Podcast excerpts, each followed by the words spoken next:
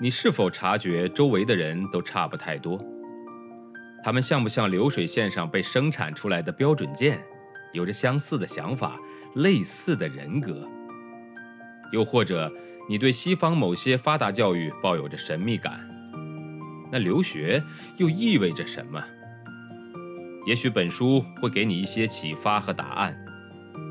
欢迎收听《十一岁去德国：一个中国女孩的留学经历》，作者夏千若，演播生意人陛下。第二卷第二章。北京的爷爷奶奶家离位于机场附近的德国学校很远。第一次打的去学校报道，几乎穿越了半个京城。以后上学不可能天天靠出租车。德国学校一共有七条线路的校车，离我最近的就是建国门外友谊商店门口的那班车。那一站是始发站，爸妈已经为我交了一年的校车费。我和中国司机也商量好了，每天七点在友谊商店门口上车，这样从西单乘地铁去建国门还算方便。我必须清晨六点就离开家，虽然此时的天色还是灰蒙蒙的，但是西单已经开始苏醒了。路上有些骑着三轮车运菜的农民，大饼油条摊上刚支上油锅，摊主还在擀面，有人已经坐在旁边的塑料板凳上等着吃了。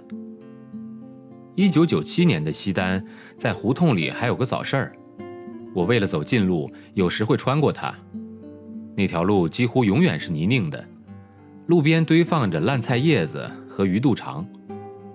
清晨的时候，已经有不少小贩儿准备开始摆摊儿了。离开中国的生活已经很多年，我对街上的一切景象感到亲切又好奇。上学的一路上就好像在观光旅游一样，迎着日出穿越北京最繁华热闹的长安街，目睹着天安门广场的升旗仪式。壮观的场面让我精神抖擞。我很快就到了建国门外，我是第一个登上德国学校大巴的学生，选了最前边的位子坐下了。校车首先开到建国门外外交人员公寓的门口，停了十分钟，那里已经等了一群高高矮矮、叽叽喳喳的德国学生。他们陆续上车的时候，还有不少学生正从远处飞奔而来。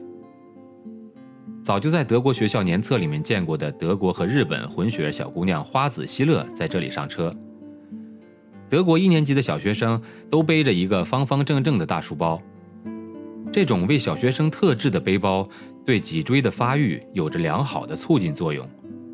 但是由于包太大了，个子不到一米的花子上车的时候，书包被卡在扶手与第一排座位之间。看着这个德国版的樱桃小丸子。一边撅着嘴，一边盯着车厢里的所有人发出求救眼神的可爱的样子，大家好像被逗得很开心。奇怪的是，没有人上前帮助他松绑，任凭他咿咿呀呀地叫唤着、挣扎着。坐在第一排的我立刻伸手托了一下他的书包，一旦解脱，他就像一只小兔子一般，一股风似的冲到座位上。后来我才知道，这样的情节几乎每天都重复上演。大家都会逗他一会儿，再由司机或者跟在他后面上车的学生帮他拖一下书包。校车的下一站是塔园外交人员公寓，然后再去接住在三里屯附近的德国学生们。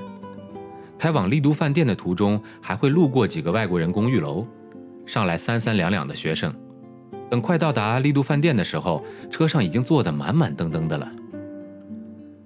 一整车的德国中小学生一路闹哄哄地穿过北京的主要街道。一些人吃着妈妈给准备的德式早餐，面包夹奶酪和香肠；一些人在车上赶着写家庭作业。年纪小一些的打打闹闹，喜欢静的则戴耳机听音乐。眼睛能看到的尽是一晃而过的窗外情景：车牌以京字开头的汽车，骑自行车赶着上班的北京人。和路边车站上穿着不同颜色校服的北京中学生，耳朵里所能听到的又全是德语。坐在这样一辆车上的我，感觉自己像是跟着一个德国青年旅行团在北京观光。可事实上，车中所有的人在北京生活的时间都比我长。我看到一个学生为了表明自己和北京的关系，甚至穿了件自己印的 T 恤衫，上面分别用中英文写着：“我不是游客，我生活在这里。”所有的校车大约在七点四十五分左右汇集到了丽都饭店里的德国学校门口。我在一个小时四十五分钟的长途旅程之后，终于到达了学校。在德国上学时，我没有坐过校车，现在能和同学们一块坐校车上学，对我来说很新鲜。大家一路聊聊天，在没有到学校前，和一些德国学生就已经有些熟识了。来到学校后，我首先去一楼威姆先生的办公室打招呼，接着再上二楼去校长办公室报道。我是十年级的学生，教室在三楼走廊的最后一间。我三步并作两步登上了三楼，眼前的走廊格外深长，眼看快走到底了，我的心也砰砰的乱跳。不过此时绝不是因为害怕，而是迫不及待的想看到我在中国的德国班级。我已经是第四次面对新班级了，已经老练了许多。我在教室前定了定心，轻轻地敲了敲门，门很快就开了。一位老师亲切地把我让进了门。本章节演播告一段落，感谢您的收听，欢迎关注生意人陛下的其他节目。